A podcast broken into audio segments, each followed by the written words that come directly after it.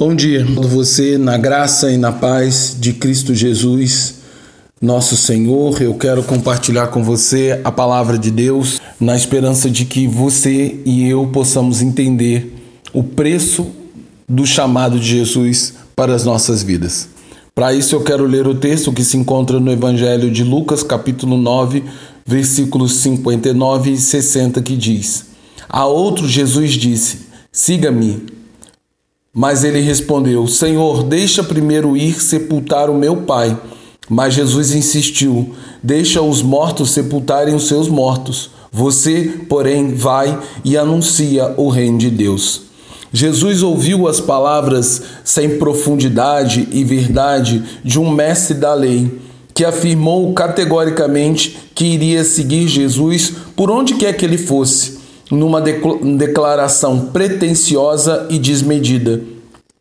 Pois é impossível ao homem natural andar nos caminhos do Senhor sem o poderoso auxílio do Espírito Santo, que opera a conversão do pecador e transforma radicalmente o seu caráter segundo o santo caráter de Cristo. Por esse motivo, tal mestre da lei foi rejeitado por Jesus na sua busca por aqueles que se tornariam verdadeiros discípulos do Senhor e, e caminhariam lado a lado com ele e dariam continuidade ao seu ministério terreno após a sua ascensão. Durante este mesmo caminho, Jesus encontrou um homem, provavelmente um jovem, e a este Jesus fez um convite inusitado, dizendo: Siga-me num recrutamento individual e personalizado. No entanto, aqui Jesus não encontrou a coragem e o desprendimento necessário que é exigido de todos aqueles que aceitam o chamado de Jesus para ser seu discípulo. Outro fator importante nas palavras de Jesus é que a resposta do Senhor às palavras do jovem não foram por parábola mas consistem numa série de ordens diretas que demonstram que algumas coisas não estavam sujeitas ao luxo de uma interpretação equivocada, porque era extremamente urgente e por isso não permitia respostas vagas, superficiais ou condicionais. Porque a vida do verdadeiro crente em Cristo Jesus o reino de Deus terá sempre primazia sobre todas as relações afetivas e sociais. Assim, Jesus dá três ordens ao candidato a discípulo, a fim de provar sua obediência e lealdade, sendo que a primeira palavra é: siga-me. Porque o jo e porque o jovem respondeu: Senhor, deixa-me primeiro sepultar o meu pai pois um pai falecido era um dever importante e o próprio Jesus defendeu que os pais sejam honrados pelos seus filhos no Evangelho.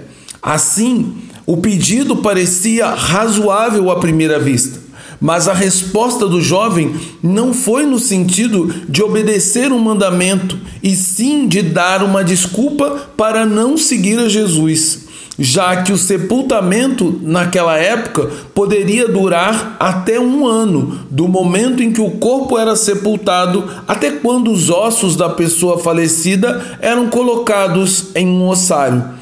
Porém, ainda que isso fosse verdade, e mesmo que fosse uma obrigação familiar, Jesus está ensinando que o reino é prioridade máxima na vida dos discípulos, até mesmo sobre a família, como Jesus disse: se alguém deseja seguir-me e ama o seu pai, sua mãe, sua esposa, seus filhos, seus irmãos e irmãs, até mesmo a sua própria vida, mais do que amar a mim, não pode ser meu discípulo, disse Jesus em Lucas capítulo 14, versículo 27.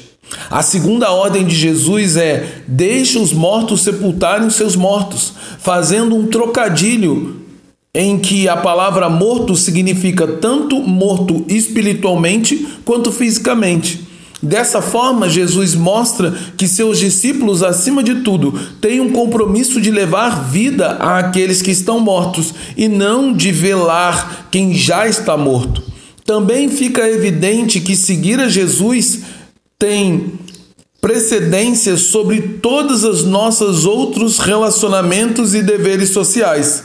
Isso não significa que os discípulos não devem cuidar das suas obrigações, tanto quanto da sua família quanto na sociedade, mas que quando o fazem, isto acontece em obediência a Jesus e não em lugar da obediência a Jesus. No caso do pobre jovem, Jesus não era claramente o seu compromisso mais importante e seu maior amor, e por isso ele foi rejeitado. Por isso, ele não estava apto para cumprir a terceira ordem de Jesus, que era: vai e anuncie o reino de Deus, pois ele não poderia anunciar algo que não conhecia e não podia fazer parte do reino, porque para tanto ele deveria estar disposto a obedecer Jesus em todas as suas palavras, por causa de sua fé e seu grande amor pelo Senhor por causa também do tão grande amor e da tão grande salvação que ele operou em nós e do seu maravilhoso reino, do qual nós fazemos parte e nos tornamos quando nos tornamos verdadeiros discípulos de Jesus. Com as palavras de Jesus, todos nós somos lembrados que ser discípulo de Jesus implica em mais que apenas levantar a mão durante um culto, confessando Jesus como Senhor e Salvador de nossas vidas, ou fazer parte do rol de membro de uma igreja. Ser discípulo de Jesus é, acima de tudo, ter uma disposição inabalável para obedecer às suas palavras, para ir e pregar o reino de Deus, sendo Ele, o Senhor, em todas as circunstâncias, nosso, nossa maior prioridade e nosso maior amor. Este é o maravilhoso convite de Jesus para você nesta manhã. E o convite é: segue-me. Deixa o mundo e segue-me, e vai anunciar o reino. Assim, minha oração nesta manhã é que possamos responder de forma honesta e leal ao chamado de Jesus para nossas vidas. Certo que nenhuma desculpa será aceita da parte, por parte do Senhor. Oro também para que possamos ter fé e obediência, e assim sermos aptos e para nos tornarmos discípulos de Jesus. Em nome de Cristo Jesus. Amém. Agora, que o amor de Deus Pai, que a graça do Deus Filho e o consolo do Espírito repouse sobre nós e sejamos todos os dias, todos os momentos, discípulos de Jesus, que anunciam um reino, que obedecem à sua vontade e que o amam de todo o coração. Que essa seja a nossa postura, que, esse, que essa seja a nossa escolha, o caminho que vamos andar, sabendo que no final herdaremos o reino e estaremos por toda a eternidade na presença do Senhor. Portanto, viva como discípulo, seja discípulo e vive e ande como discípulo. É isso que Jesus exige de nós. Amém.